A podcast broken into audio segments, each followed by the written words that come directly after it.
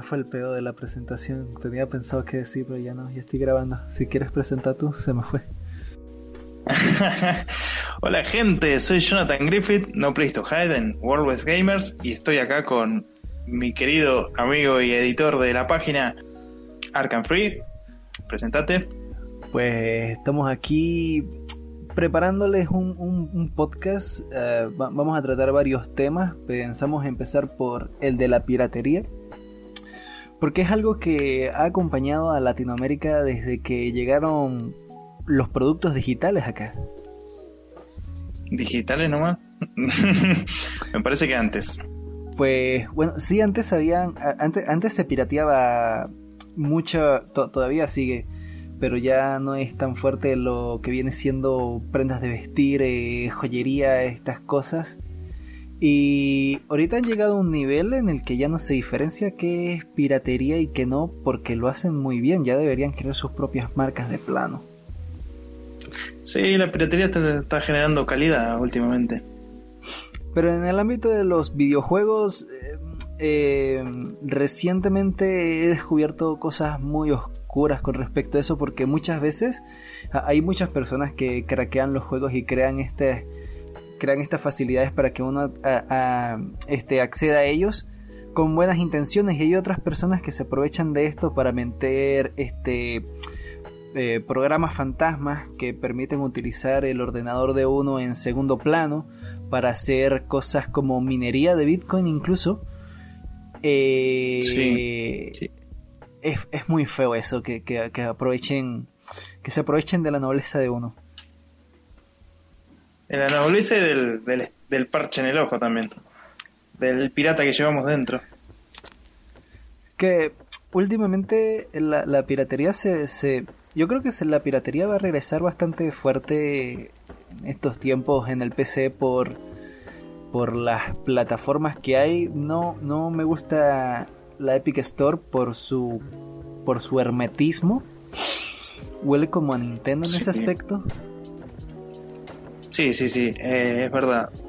Lo que tiene la, la tienda de Epic es que está regalando buenos juegos como para llenarse, ¿no? De gente y de seguidores, pero también está el hermetismo ese hace que compañías saquen solo juegos para esa plataforma evitando así lanzamientos como en Steam y, cosas así, que la gente simplemente tiene preferencia por la plataforma, por, por la facilidad, por eh, el user friendly es que Steam le tiene, la plataforma. Es que para competir con Steam tienes que tener rebajas en las rebajas. No, pero aparte de eso, Steam tiene una cuestión de que está en Linux, está en Mac, eh, eh, tiene su propia consola, entre comillas. Es un PC que, se disfraza de consola, pero ahí está. Entonces, competir con. Sí, lo que tiene Steam es, que también tiene eh, opciones para hacer análisis de usuarios. Eh, tiene foros, tiene guías, tiene mods, incluso tiene los, estos workshops de, mods donde la gente sube sus propios mods a, la propia plataforma y está buenísimo eso. Eh, está complicado.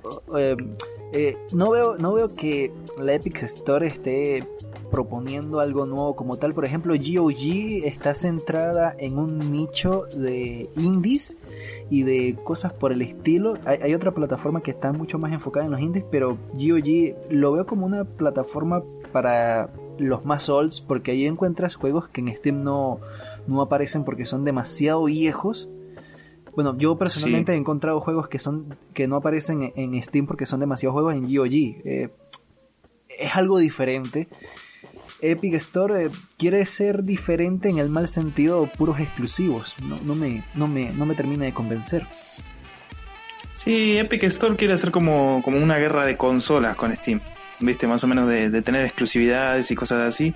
Pero creo que lo, que hace especial eh, plataformas como GOG es que eh, no solo reviven juegos clásicos y los, los suben a su plataforma, sino que los adaptan a, a sistemas operativos modernos, eh, incluso vienen con, los hardware originales o, o, los manuales y cosas así en digital.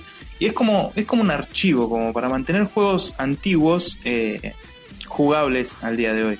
Y está buenísimo eso. Está, está bueno que juegos no se pierdan. como a, Abandonware y cosas así. Sí, eh, por ejemplo, Green Fandango creo que también está en Steam. Está en Steam y la versión de GOG es mejor, tiene mejor rendimiento. Se mueve mucho mejor, está mejor adaptada al Windows 10. Y te podría decir eso con todos los juegos que hay en GOG que son muy viejos. Eh, hace muy buen trabajo con lo que viene siendo la adaptación. Es, como si fuera un relanzamiento. Sí, sí, en Steam eh, lo que tiene es que no los adaptan directamente a las plataformas, los suben como, como, como se vendían los originales, simplemente eh, los hacen compatibles con, el, con la plataforma y nada más. Pero GOG los adapta, los adapta a las nuevas plataformas, a las nuevas PCs y a los nuevos sistemas operativos y eso hace que juegos que ahora no correrían en PCs modernas como juegos de MC2 y, cosas así, eh, los adaptan para que se puedan jugar en plataformas y PCs modernos. De hecho, ahorita tengo varios juegos en, en Steam que ya no están en la tienda y que no puedo ejecutar porque Steam no me ofrece el soporte para el juego, pero los tengo ahí en, la biblioteca. Sí, incluso juegos modernos. Eh, Fallout 3, por ejemplo, no corre en Windows 10. Corre en, no sé si en Windows 7 recién. Y para adaptarlo, para poder jugarlo, eh, tenés que bajar parches de terceros. En la versión de GOG, por ejemplo, sí, sí se puede jugar. En, en Windows 10 la bajás tranquilamente de la tienda y lo puedes jugar. Eso es, eso es, eso es lo que, regresando a, lo de la Epic Store, eh, comparando, las comparaciones siempre son malas, pero viendo lo que ofrece GOG, viendo lo que ofrece Steam, em, la otra plataforma de indies, no recuerdo cómo se llama, eh, no, no la tengo instalada ahorita. No, no, no veo de indies puede ser de Sura. De Sura es una de las plataformas de indie también conocida creo que es esa. Creo que es esa. El, el, icono es como un mando naranja en un cuadrado gris, algo así. no, no me acuerdo.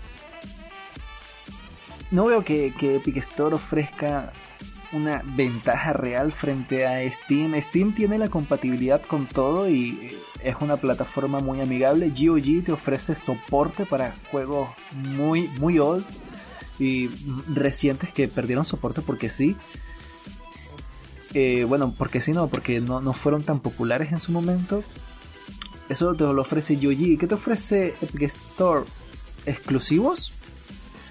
¿En PC? exclusivos temporales, casi, porque casi todos después terminan saliendo en Steam, porque obviamente las ventas no, no rinden tanto como, qué sé yo, por ejemplo, Hades, el juego de, de los creadores de Bastion y eso, eh, terminó saliendo para, para, Steam, a pesar de que iba, fue anunciado como exclusivo para Epic. Eso, eso me está recordando a muchos exclusivos exclusivos de, PlayStation 4, pero eso es, eso es caldo de otro. es para otro podcast, sí. Eh, no sé, no, no, no, no, siento que, verdaderamente valga la pena Epic, no, no más por los juegos que está ofreciendo, que solo he reclamado el Celeste y el, el, el Horas. El, Horas es un juego muy, muy denso. Quería hacer una review de él, pero después de jugarlo unas 10 horas, no te miento, 10 horas los estuve jugando, sentí que no había avanzado lo suficiente como para hablar de él. O sea, mecánicamente podría hablar de él hasta donde he llegado, porque el juego va evolucionando de una manera muy muy muy muy lenta pero se siente agradable es una experiencia diferente y no se presta para hacer una review. No es fácil de hacerle una review. No, no. Y el celeste. Que entero. El, celeste tiene unas, tiene unas, tiene unas condiciones muy interesantes. Es, mucho menos denso, pero requiere mucha habilidad. Y... Eso he visto. sí, requiere demasiada habilidad y todavía estoy intentando pasar los primeros mundos, entonces veo, veo complicado que ese juego se deje analizar. Sí, yo de la Epic Store eh, reclamé todos los juegos gratuitos que salieron porque además de que los posteo en la página, vayan a ver la página porque yo posteo juegos gratis todo el tiempo. Em, eh, los tengo, los colecciono. No sé si los juego en algún momento, en algún momento los voy a jugar, ya lo prometí, eh, porque estoy, estamos haciendo streamings en directo de juegos eh, y tengo un montón para jugar. Así que, nada, lo, primero los reclamo para ver que funcione y después posteo el método para, para bajar el juego gratuito. Y la verdad es que bastante cantidad de juegos indies, por lo general, eh, bastante buenos eh, regaló Epic como para atraer gente.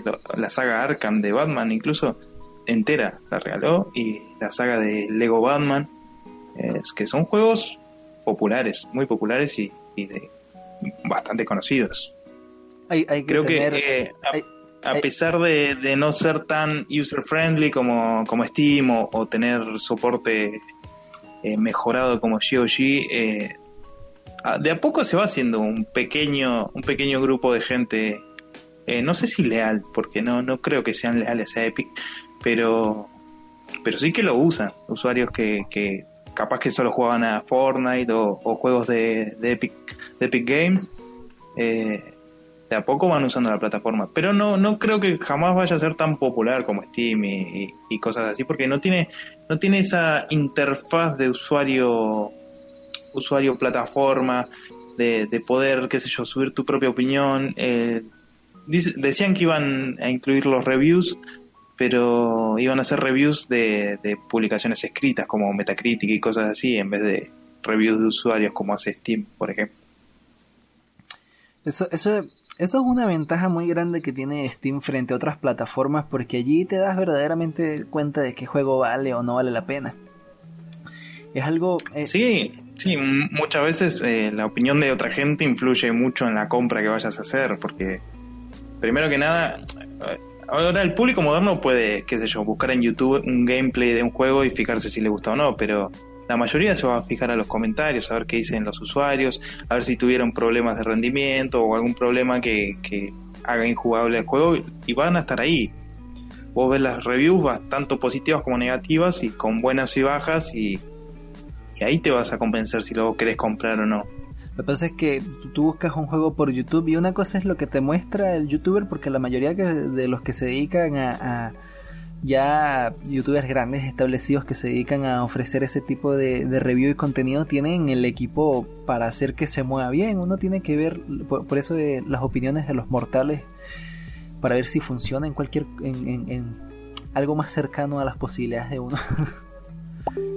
Claro, también igual hay páginas como System Requirement como para fijarte si, si tu computadora corre cierto juego Pasa que no son tan conocidas. Y eso, para mí, eso, esas cosas así las tendrían que incluir en, las páginas de, en las plataformas de compra de juegos y cosas así.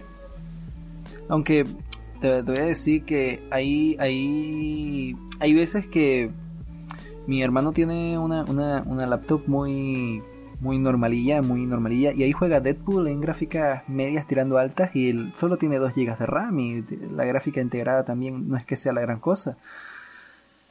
Y juega allí en, Tampoco es que sea un juego tan reciente, pero es un juego exigente. Y juega... Eh, ahí está jugando Borderlands 2, está jugando el super muy mal optimizado eh, Dark Souls, el Dark Souls 2. Eh, juegos que piden bastante allí. Y, la, y según la... según los requisitos mínimos no lo mueve. Y según una página que utilizo, no, no recuerdo el, el nombre de la página ahorita que hace benchmark, eh, tampoco podía moverlo. Y lo mueve sin ningún problema a 30 FPS, 30, 40 FPS. sí, pasa que lo mueve sin problema, pero le tiene que bajar eh, características de, ajustes y cosas así. O sea, no, no, no lo mueve ultra, pero, Lo que te dice el benchmark es la, eh, cómo lo puedes jugar con los gráficos medio a alto eh, pero los mínimos mínimos, vos incluso podés jugar, qué sé yo, eh, The Witcher 3 en una, en una, en una notebook así, pero la, la verías como un... Bueno, en mi, en mi PC no, no puedo iniciar como, el, Como Potato. no sé si alguna vez viste los videos de Potato Gaming, sí. que que hace que los juegos en, en lo más mínimo, en lo más mínimo se, se puedan correr en, en, PCs así, con gráficas oh, integradas y cosas así. El de Witcher 3 en estilo poligonal me gustó mucho. Sí, sí, sí, sí, sí, videos así. Pero son juegos que requieren no solo RAM y, gráficas grosas, sino que también eh, un espacio en disco y cosas así que una notebook normal no, no posee. Algo, que, algo que ahorita es necesario es tener eh, un, un, disco un disco sólido. Le digo disco duro sólido, pero está mal. El SSD, sí. Sí. Y hay veces que digo disco duro SSD y esto está peor, pero bueno. Sí, no, importa, igual se entiende. pero, pero sí, eso, eso, eso ayuda. Eso ayuda muchísimo el rendimiento, la, la velocidad de la lectura de datos es, nos estamos yendo por, por, una rama muy muy técnica ya en este momento. sí, pero eso es el futuro, ¿eh? ojo, que, ojo que las consolas eh, próximas de próxima generación van a traer SSD también. Y eso va a reducir tanto tiempo de carga como que es un problema muy grande en las consolas cuando leen discos y cosas así. De hecho, la, la, Switch por eso usa cartuchos, porque el tiempo de lectura del cartucho es, eh, es, no sé si decir inferior o superior, porque suena raro, es más rápido para leerlo. Es más rápido para leerlo, pero no tanto, eh, ojo, porque si no las memorias SD de, la, de los teléfonos también serían mucho más rápidas y no son tan rápidas como, parece. no, es como una memoria SD, es un cartucho, ya es, ya es una cuestión distinta. Eh, eh, hay que probarlo, hay que probarlo. Em, en una en una tienda de videojuegos cercana a mí, relativamente cercana, tuve la oportunidad de probarla y de verdad que era muy rápida. También cabe decir que eran juegos exclusivos de, la consola los que probé, no, se tienen que mover como, como la seda, ¿no? Pero en comparación con la, la, consola anterior a esa que probé, que fue la Wii, los tiempos de carga son muchísimo más rápidos en, en comparación. Y partiendo desde pues la comparativa de una PlayStation 4, hablando de temas exclusivos, eh, lo noto en torno a un 20-25% más rápido. Tampoco es que sea la diferencia brutal, pero hay una pequeña diferencia. Sí, lo que tienen los cartuchos es que te limita mucho el espacio que tiene. Eh, en los discos, en los Blu-ray, por ejemplo, no sé, no sé cuánto específico tiene de, gigas, pero es, es una bestialidad al lado de lo que es un cartucho. Si no, me falla la memoria, los Blu-ray, los Blu-ray eh, son como 80 gigas. Bueno, básicamente casi todos los juegos pesan eso. Eh. Ahora, menos, qué sé yo, Red Dead Redemption 2 que pesa casi el doble, que por eso vienen dos Blu-ray en, PlayStation 4. Es una bestialidad lo que pesa ese juego. Aunque desde mi humilde punto de vista, hay juegos como Carlos Duty que pesa como 160 gigas y es injustificable porque el juego no tiene esa extensión. The Witcher es mucho más grande y no pesa tanto. 160 GB. ¿Cuál? ¿El último? Eh, eh, sí, vi uno que el, el último lo vi eh, cuando lanzaron las especificaciones de requerimiento, pedía 160 GB de almacenamiento en disco duro. Pasa que también te pide eh, almacenamiento libre, capaz que es por eso, pero... porque hay algunos juegos que te piden, ¿no? el tamaño del juego más un extra como para, para que corra bien. Porque si vos tenés el disco muy lleno, capaz que. No sé, necesita como pues- esa memoria. Como si fuera la RAM, pero necesita como una memoria extra como para procesarse. Eh, después pues hay juegos como. desde mi experiencia personal, siempre lo que me piden de almacenamiento es lo que termino usando. Por ejemplo, por el, Yotun en la tienda, en la tienda decía que pide 1.7 gigas, eh, la instalación completa del juego pesa 1.6, un poquito menos. Sí, pasa que eh, eh, no sé si no sé si es la memoria gráfica también de la de la, la placa te la pide con, con en tamaño de disco también. No sé cómo funciona, la verdad. Pero sí, es, una bestialidad. Bastante. Sí, un poco, un poco bastante. Igual nos fuimos por la rama, ¿no? Íbamos a hablar de piratería. sí, sí, sí, sí, sí, sí, sí. Yo, yo, yo nací en la piratería por cuestiones de economía, ya que en ese momento la Play 2 era la consola en auge y era muy fácil de piratear. Desde la Play 1 igual. Eh, yo me acuerdo de, la primera Play 1 que tuve. No, incluso antes. O sea, los cartuchos de, Sega y de, y de Nintendo, o sea, de la Family, le decíamos acá, a la, NES, eh, eran piratas. O sea, acá no conseguías cartuchos originales en la vida. Capaz que si te venían con la consola, pero hasta las consolas eran piratas. Bueno, acá cuando tenías una consola, cuando estuvo en su momento de moda la 64, los que la tenían eran eran eran eran gente súper elitista, ¿sabes? Gente que tenía plata. Eh, el resto usaban las consolas de Sega. Que eran un poco más baratas. Los cartuchos de la de la 64 jugaba al básquet en esa época y me fui a otra ciudad, me quedé en la casa de, un, de un pibe de estos que jugaba al básquet y era gente de plata y el tipo tenía una Nintendo 64 y fue la primera y única vez que vi una Nintendo 64 eh, en vivo eh, porque hasta entonces yo había tenido una Play 1 por ejemplo pero las Nintendo no se conseguían tan fácil por lo menos acá en Argentina, no sé. Bueno, acá era básicamente consolas de Nintendo. En ese, en ese periodo histórico, 64 GameCube eran consolas que necesitas plata para tenerlas. Das mucho, mucho dinero. Pero, pero sí, los cartuchos eran un problema aún más grande conseguirlo. La, mayoría de la gente que tenía esas consolas traía los cartuchos, los cartuchos de fuera porque era muy difícil de conseguir los juegos acá. Sí, eh, por eso yo te digo, la verdad es que no tengo experiencia con los de Nintendo 64, pero sí con los de los de Sega Genesis o Mega Drive, como le dicen en otros países. Eh, esos, los que conseguíamos acá eran piratas y te venían capaz que ese, ese cartucho que te venían 10 juegos en uno o el de Family que te venía como mil juegos en uno y eran todos Super Mario ripiados de... Yo tuve una muy mala experiencia con uno de esos cartuchos de 100 juegos en uno traía tres. traía tres o cuatro repetidos.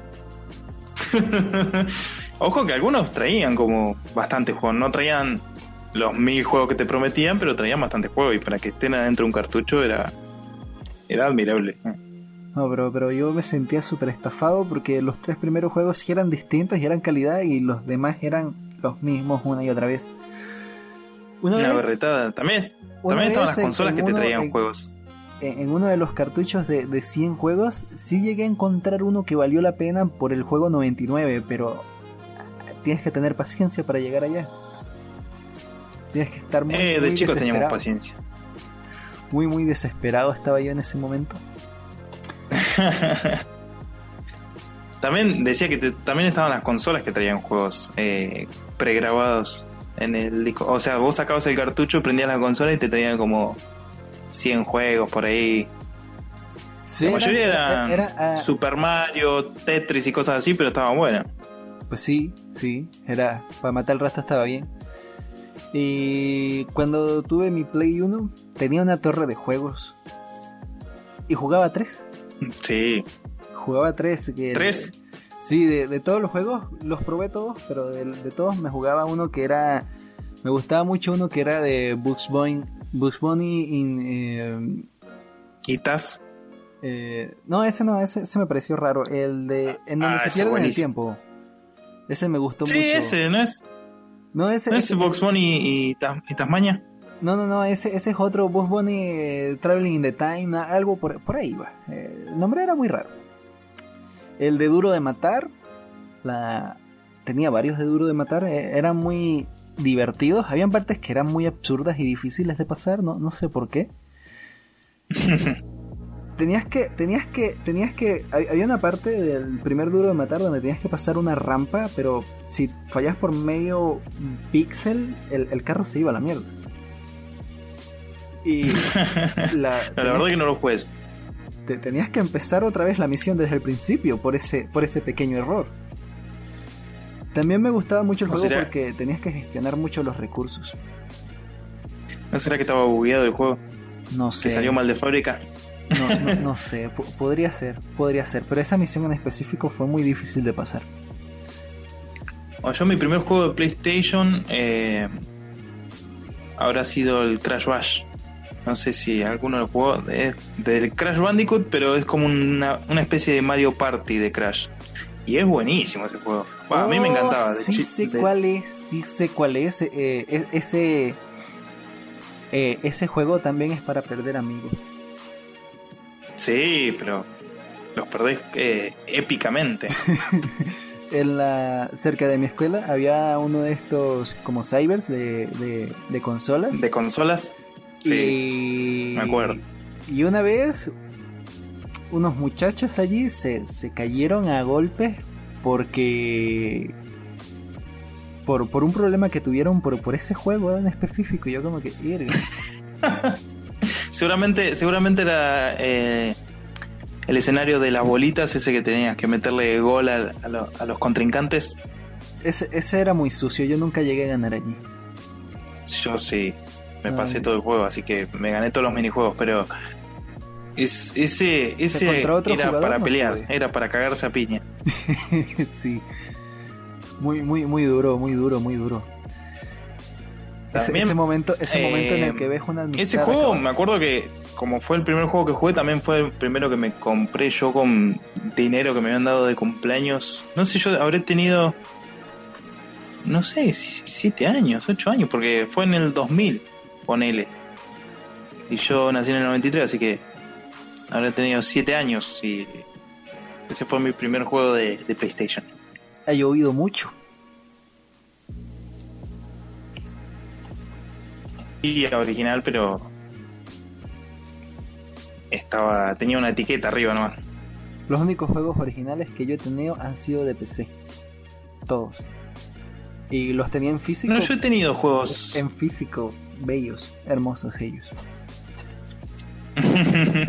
no, yo tenía, yo tenía unos originales eh, también de PC con la pre- con la primera PC que tuvimos. eh, era el Age of Empires 2 y la, y la expansión de Conquerors. Y los tenía originales, los tenía con la caja, los tenía con, lo- con, con las eh, con las guías, no, los manuales, todo. Te digo, me los pasaba leyendo los manuales porque me encantaba ese juego. Yo tenía Eh. el Battlefront 2. El Battlefront 2, el del 2004. Sí, Una bestialidad ese juego. demasiado. Es más, lo compré para. eh, Lo, lo compré en Steam y, y no hay servidores. Eh, hay, una página en la que revivieron los servidores, pero eh, tengo que buscarla, no recuerdo cómo era ahorita, pero están los servidores vivos otra vez. sí, mira, eh, hablando de- del tema que estábamos hablando antes, en GOG, la versión de GOG de, de Battlefront 2 está activa. A diferencia de- de Steam, la versión de GOG tiene servidores oficiales. Interesante dato, muy interesante dato. Si quieren comprar Battlefront 2, el bueno, pues vayan a GOG. A GOG, que encima está barato. Es- esa. Comparando versiones, el, el nuevo Battlefront 2, no. Siento que le falta mucho para llegar al nivel del, del original. Eh, mira, desde el lanzamiento le agregaron mucho contenido a 4.2. Eh, la verdad es que es un juego que, si bien no vale 60 dólares, como estaba planeado y como lo relanzaron de nuevo con la edición coleccionista esta que hicieron, al pedo, porque encima eh, cualquiera que tenga cualquier versión puede jugar todo el contenido. Eso es lo bueno que tiene. Que no le pusieron Season Pass como en el primero. Entonces, eh, qué sé yo, por ejemplo, los héroes y las naves y todo eso está todo eh, desbloqueado ya desde el principio, lo puedes jugar con, cuando quieras.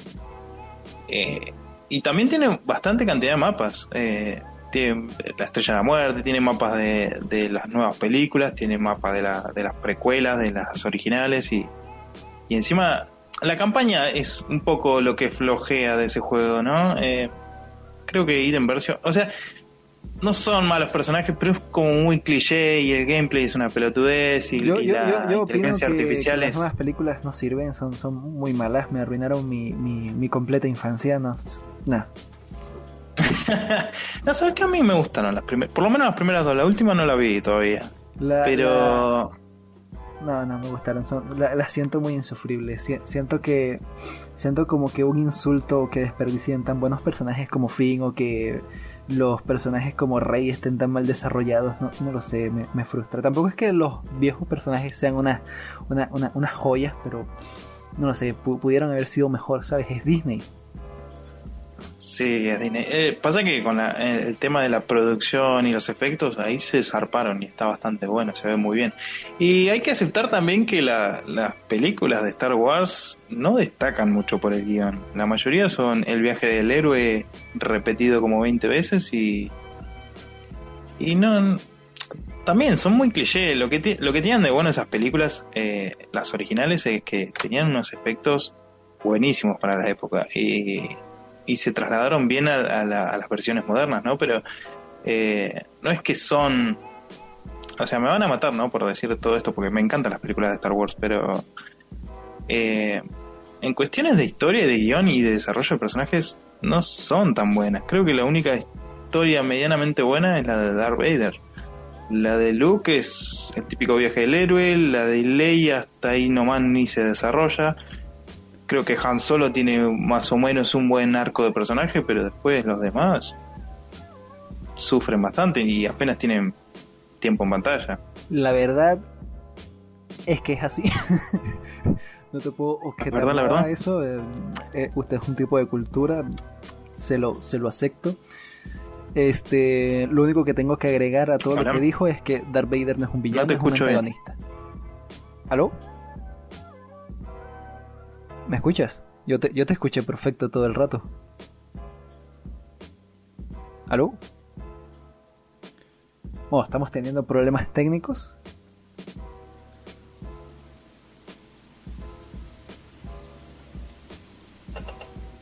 Este.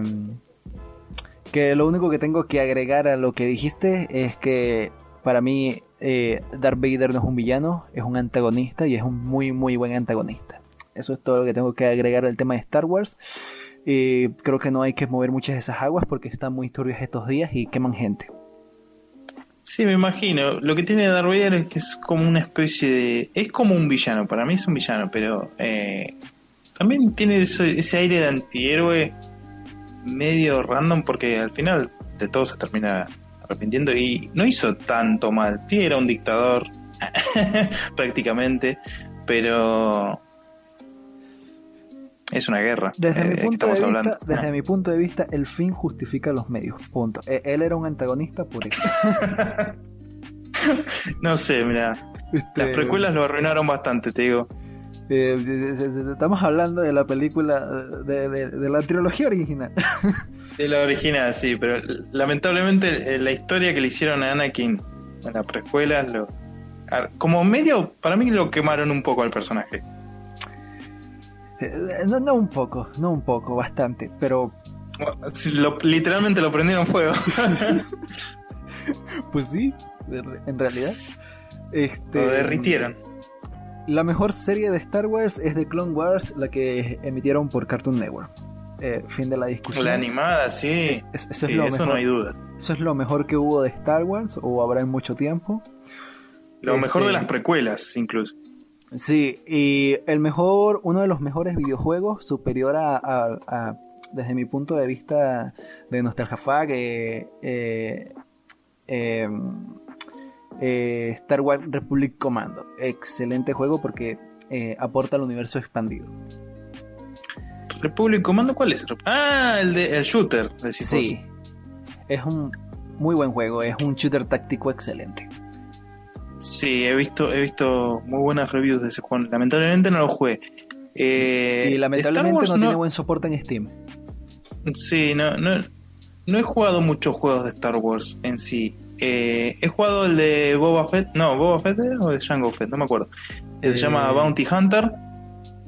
No, ese no lo jugué. Que- Eh, lo- los que he jugado han sido eh, Star Wars The Old Republic, el, el Battlefront, el Battlefront 2, el Republic Commando, eh, el, el, de- el- el que tiene The Old Republic en el nombre, no, re- no recuerdo su nombre completo, pero tiene The Old Republic en el nombre. El online Eh, y mira, más. es más, creo, que- creo que compré el, el- el Star Wars Republic Commando en, en Steam y nunca lo jugué.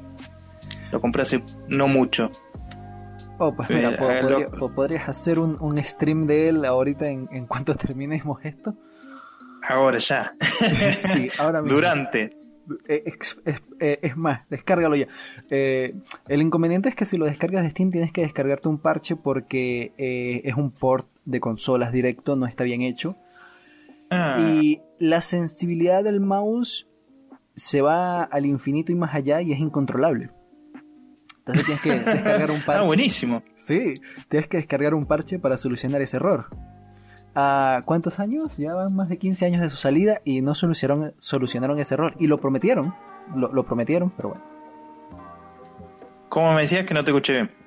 Que, que prometieron solucionar ese error, eh, pero, pero no, nunca lo hicieron. Lo prometieron. Ah, quedó, la, quedó la promesa nomás. pues sí, creo, que el estudio que desarrolló el juego también quebró, así que pues... No, olvídate, murió. Rip in peace. Ah. Seguramente, mira, hablando de nuevo del tema anterior, seguramente está, esté la versión GOG, habría que fijarse si es mejor o, peor. Eh. Siendo GOG, seguramente solucionaron esos errores que, estaban allí. La, mayoría de los errores que tienen los juegos viejos de Steam no están en GOG. No, no, no, por eso. También otro juego de Star Wars que no sé si recomiendo para todo el mundo, pero es como una especie de clon de Age of Empires se llama Star Wars Galactic Battlegrounds Saga. Eh, sí, sí, sí, sí lo conozco, sí lo conozco, no es para todo el mundo, no, no es para todo el mm. mundo. No es para todo el mundo, pero aquel, aquel que le guste el RTS o, la estrategia en tiempo real, eh, debería probarlo, porque si te gusta Age of Empires, seguramente este juego te va a gustar. No, si, si te gusta Age of Empires, si tu religión es Age of Empires, sí te va a gustar, si no, no. Tiene que ser tu realidad. Tienes que respirar ese tipo de juegos para que te guste. Es prácticamente Age of Empires, pero con skin de Star Wars, nada más. Sí. Lo único que... tiene diferente es que tiene unidades voladoras. Eh, lo malo es que también no tiene. Por, eso es que no, vale tanto la pena en la realidad. Sí, lo único que no tiene soporte HD, por ejemplo. Tiene resoluciones de 800 x 900, algo así de para monitores viejos. Porque es un juego, anda, no sé de qué año. Eh, es muy viejo, es muy viejo. A ver. Sí, viejísimo. A ver, lo estoy buscando en la tienda, a ver qué año es. 2001. 2001. Bueno, no es tan viejo. No es tan viejo, pero es viejo. esperaba que fuera de 1990 y algo. de 1800, por ahí. Pero sí, es, es un RTS que aquel que le guste Age of Empire, vaya y pruébelo, porque es uno de los pocos clones de Age of Empire que, están buenos. En tiempo, en tiempo de internet, esos son milenios, ¿sabes? Tiene demasiado tiempo. Sí, ¿cuánto pasaron? 20 años ya, oh, dejate de joder. Demasiado tiempo. Eh, eh, eh. si pocos recuerdan los juegos que lanzaron el año pasado. Sí, me siento anciano. Bueno, hablando de juegos de Star Wars y del año pasado, eh, no sé si habrás probado Jedi Fallen Order. Vale la pena, es recomendable, totalmente recomendable. No es un gran juego, pero es un buen juego, es, es, es jugable, es entretenido, la historia está interesante, no, es, no, no, destaca, no destaca en nada, pero tampoco es que sea malo en nada, así que es recomendable. ¿A qué juego lo compararías? es que si lo empiezo a comparar se le van a ver muchos detalles y muchas flaquezas, pero es como si fuera... Eh, eh, ¿Cómo es que se llama el juego de Nathan Gray? Eh, Nathan Gray, Drake. Drake, Uncharted. Ah, es como si fuera un Uncharted, en muchas partes. Es un Uncharted combinado con Star Wars. la mayoría del tiempo. Sí. Sí. Eh, y el combate. ¿El combate qué tal? Porque es la parte más importante, supongo, de, un juego de Jedi. Oh, el, eh, eh, mm, mm, se siente bonito. Se siente muy bonito. está muy bien hecho. Muy, muy bien hecho. En, en, comparación con experiencias anteriores que he tenido en Battlefront, em, en Battlefront 2 y, y así, está muy muy bien hecho, está muy bien recreada la sensación y todo eso. Excelente. Quizás sea el único punto en el que destaca eh, esas partes. El resto del juego es un charter con una mezcla de otros juegos. Pero en lo que viene siendo el combate. Sí, hay que recordar que es, que es un juego de IA, ¿no? Eh. Sí. Hay que recordar que lo hicieron. Lo exprimieron lo máximo que pudieron. Sí, pero. En términos generales, es un buen juego. Pero no vayan. Si, si lo quieren probar, no vayan a él con expectativas de ningún tipo porque se van a decepcionar muy fuerte. Tienen que ir pensando en que es un juego actual de Star Wars. O sea, la mayoría de los juegos actuales de Star Wars no destacan en nada. sí, la mayoría de los juegos que realmente destacaban de Star Wars los vi cancelados. Sí, es muy triste y muy lamentable eso. Los que más prometían, los que más más prometían, es, lamentable, es lamentable. Es más, también había visto un juego fan-made hecho eh, que se llamaba Star Wars eh, Battlefront Galaxy Turmoil, algo así, que era una versión del Battlefront 3 original que iba a salir, que nunca salió, hecho por fans y, lo terminaron cancelando. El juego igual salió, ¿no? Salió eh, free to play en Steam, pero ya no tiene nada de Star Wars. O sea, le tuvieron que sacar todas las referencias de Star Wars porque... Es el mejor juego de Star Wars. Se comieron denuncias. ¿Mejor juego de Star Wars? Sin Star Wars. no, tampoco así. Star Wars. Eh, no, la verdad es que no podría decir cuál juego de Star Wars sería mejor porque hay muchos géneros distintos para Star Wars. Hablamos de juegos de carrera, juegos de RTS, juegos de, de, acción, lo de que fue el principio de plataformas. lo que fue el principio de 2000 y toda la era de PlayStation 2, eh, había un juego de Star Wars por cada género pensable.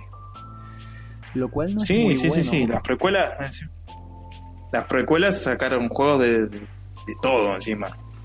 Porque fue en esa época, más o menos 2000 y pico, que empezaron a salir juegos de las precuelas y los explotaron. Desde juegos de carrera con los pod racers y eso eh, a, a cualquier atrocidad imaginable, incluso para Play 1.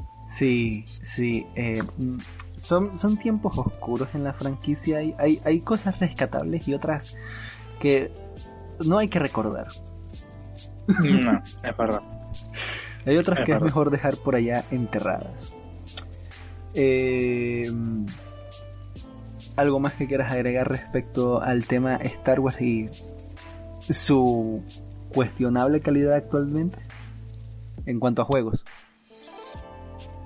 En cuanto a juegos, es que no hay tantos como, como cabría destacar con las anteriores entregas de Star Wars.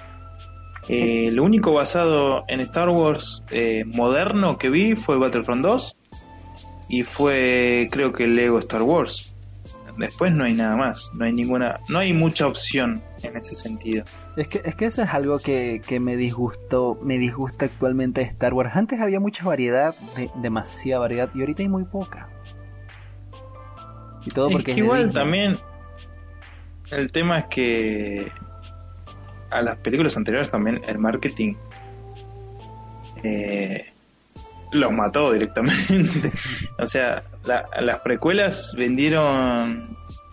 Creo que vendieron más las precuelas solo por, por la cantidad de juguetes y mercadotecnia que había sobre, sobre las películas, porque después las películas eran una porquería. Pero juguetes de, qué sé yo, de clones, juguetes de Jar Jar, incluso juguetes de el General Gravius o Obi-Wan, todo eso vendió un montón. Es que, es que el negocio creo que los juguetes. Sí, creo que, que vendieron más juguetes que cualquier cosa relacionada a la película en sí. Por eso, qué sé yo, había tanta cantidad de juegos y, y, no sé, cómics incluso también, de las precuelas que, yo leí los libros, los libros son muy buenos. Los libros son buenos, recomendables para cualquiera que le guste el lore de, Star Wars. Los libros, excelentes. Sí, lástima que algunos ya no son canon. Em, ¿por, qué recuerdas cosas negativas sobre Star Wars? Porque es más fácil. aunque, aunque según Disney y que, y que iba a aceptar nuevamente el universo expandido, habrá que ver en qué acaba eso. Sí, vamos a ver, porque un día la aceptan, otro día no. Sí, es como que...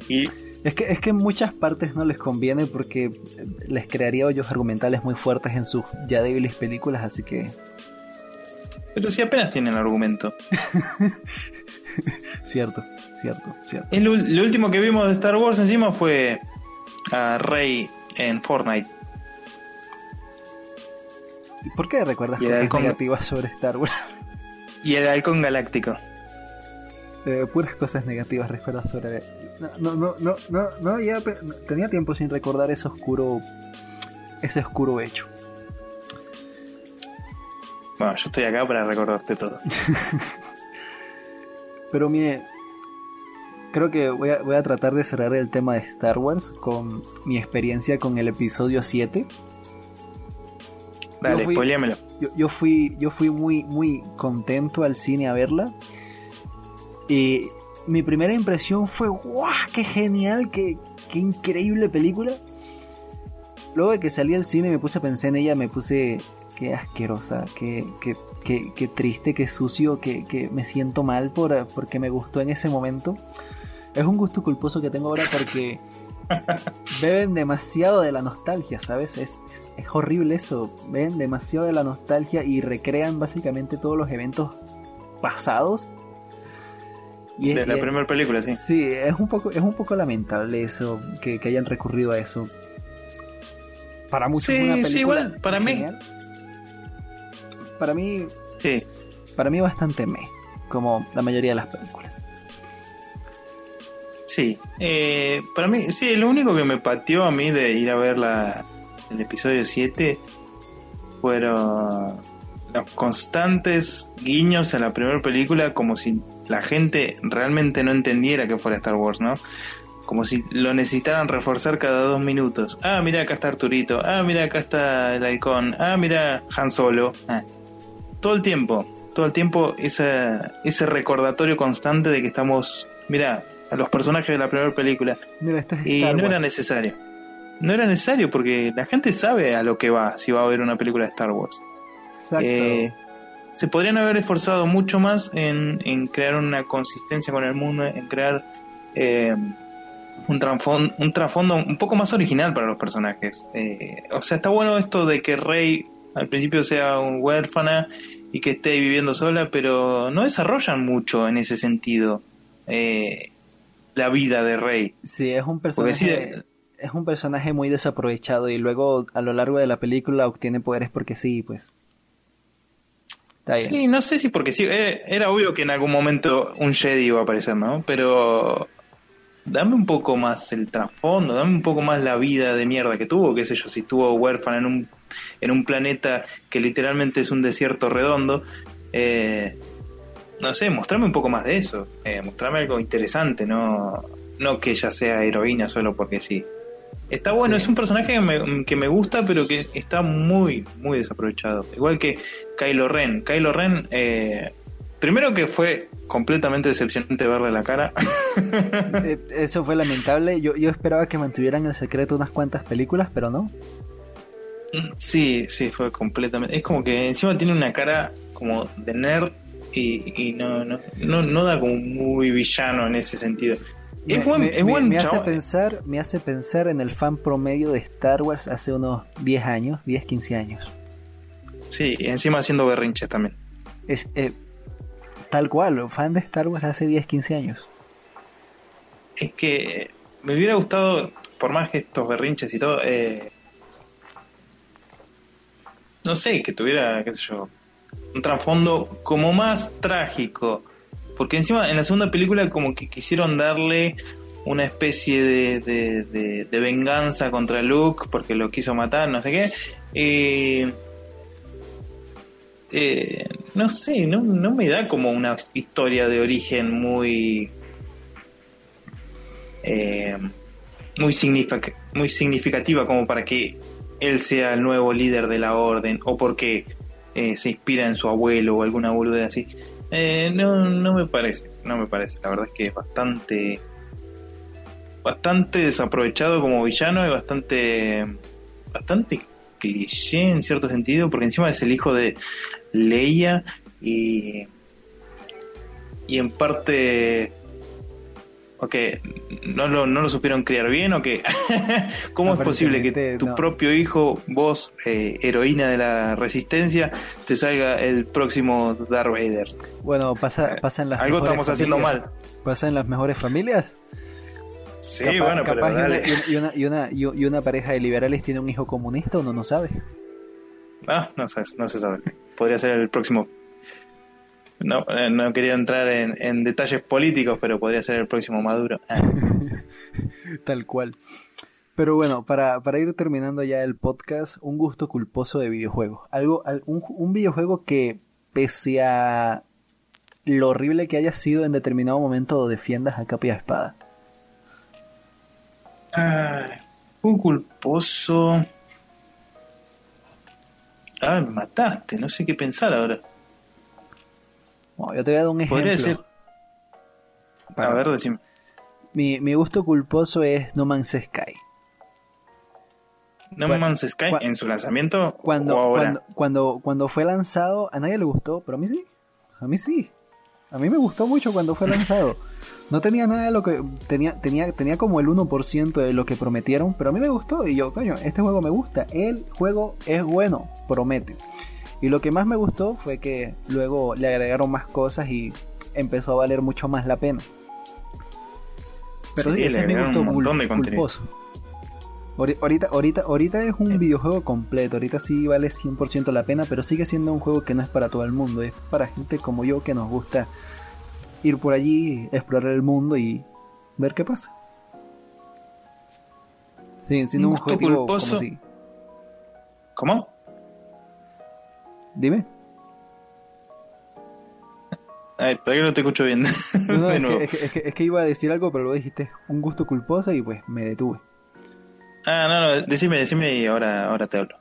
Ah, no, solo estaba hablando de que pues es un juego muy de nicho y que es para gente como yo que les gusta andar por ahí y ver qué pasa, que eh, construir y, recolectar recursos a lo imbécil, eso, eso es mi pasatiempo favorito. Sí, sí, he, visto por los gameplays que haces. Te gusta juntar recursos. a mí un gusto culposo creo que podría decir Fallout 76.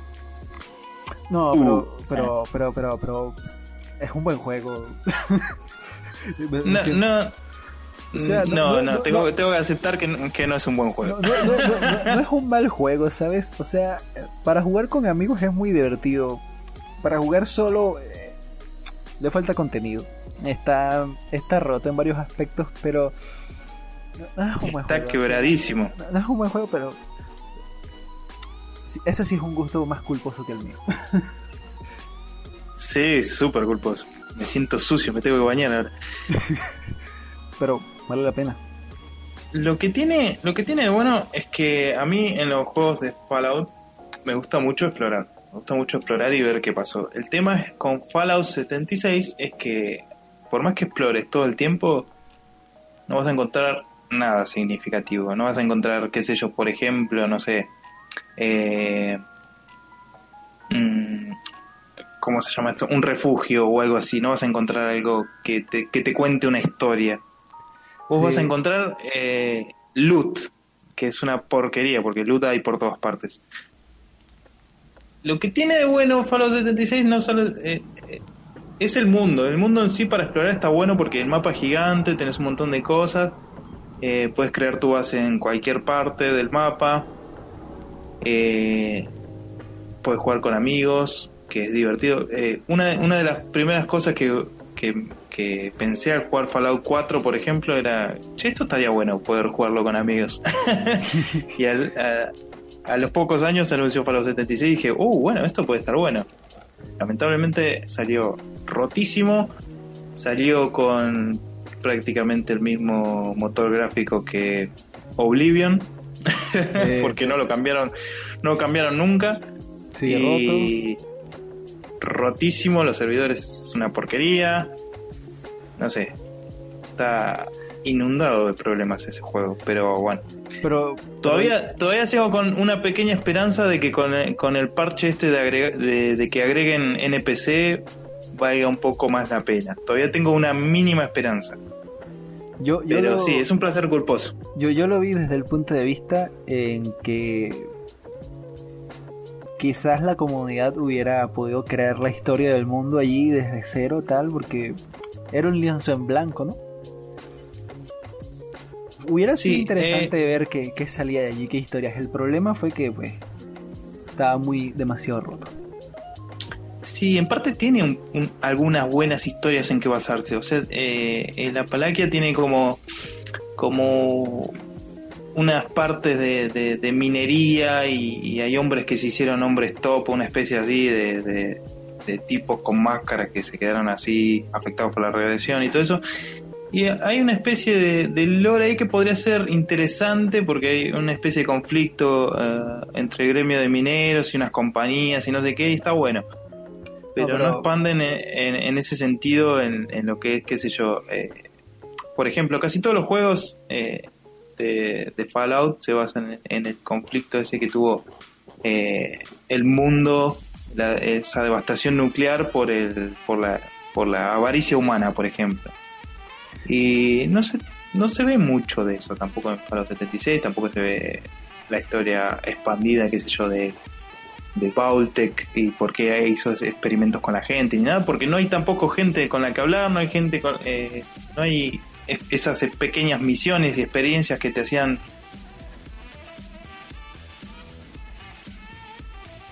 y también que Fallout es como un tema un poco eh, que divide a los fans, ¿no? Porque hay muchos fanáticos de los primeros juegos, los RPG originales, después fanáticos de New Vegas, después los fanáticos de Fallout 4. Yo soy una mezcla entre todos, a mí me gustan todos los Fallout. pero... ¿No, te parece muy divertido estar en los Fallout 76 es como que me gusta pero lo odio, lo odio pero de vez en cuando lo juego y está bueno. porque lo que tiene de bueno Fallout 76 es el mundo, ese que tiene para explorar, que, que, está buenísimo y, y, tiene un montón de, enemigos y criaturas que están bien diseñadas. El tema es que anda mal y está roto el juego. Y por eso es un pequeño placer culposo. Y, y porque encima no tiene una historia para seguir. Entonces, lo único que puedes hacer es explorar y capaz que de vez en cuando encontrarte con gente, porque no es que tampoco te vas a encontrar con mucha gente. De vez en cuando. Pues, pues, pues, pues. Este. Pero bueno, se me fue nada, eso. eso, si querés, no vamos acá. pues sí, ya, ya, ya, ya aunque tú no lo creas, aunque no lo hayas sentido, van 57 minutos de podcast. Este. Ah, creo que está bien. Para ser el primero está bien. Que se lo un poquito antes, pero el, tema se sintió muy interesante, así que no pude frenarlo. me fui, me fui, me fui por las ramas. No, pero sí, entonces. Eh, esos son nuestros placeres culposos. Explorar y recoger recursos a lo imbécil. Eh, sí. Es bonito. Sí, es bonito. De vez en cuando para pasar el tiempo. Como 100 horas le metí igual al Fallout 76. Así que no sé. Lo dejo, lo dejo en vuestra opinión. Son, son, son 100 horas a un juego roto. Son 100 horas a un juego roto. Eh, su, placer culposo supera el mío. Eh, ahora sí. Ahora sí, lo dejamos hasta acá de momento. Eh, ¿Cuántos podcasts haremos semanalmente o, lo discutimos después? Lo discutimos después, pero seguramente semanalmente está bien. Uno, por semana. Entonces, nos vemos la próxima semana con un nuevo podcast. Eh, estaremos subiendo contenido constantemente en, en, YouTube. Estaremos haciendo directos y nada más, espero que esperamos que les haya gustado el podcast y si quieren sugerir algún tema o algún tópico para que toquemos eh, nuestra vaga experiencia y nuestras divagaciones lo haremos. ¿Algo que quieras agregar? No, nada, simplemente que, bueno, este podcast lo vamos a estar subiendo en iBooks, eh, que es una plataforma de audios, donde ya subí eh, los anteriores podcasts y supongo que en YouTube también, puede ser. ¿Vos qué decís? Eh, sí, en YouTube también por cuestiones de facilidad. Hay mucha gente que dice, eh, pásame el podcast. Si está en iBooks, ¿qué es eso? ¿Con qué se come? sí, es verdad. Pero bueno, vamos a, vamos a tratar de subirlo en, la mayor cantidad de plataformas posibles para que sea accesible para todo el mundo. Ese es, la, ese es el objetivo siempre. Entonces, hasta la próxima. Adiós. Adiós.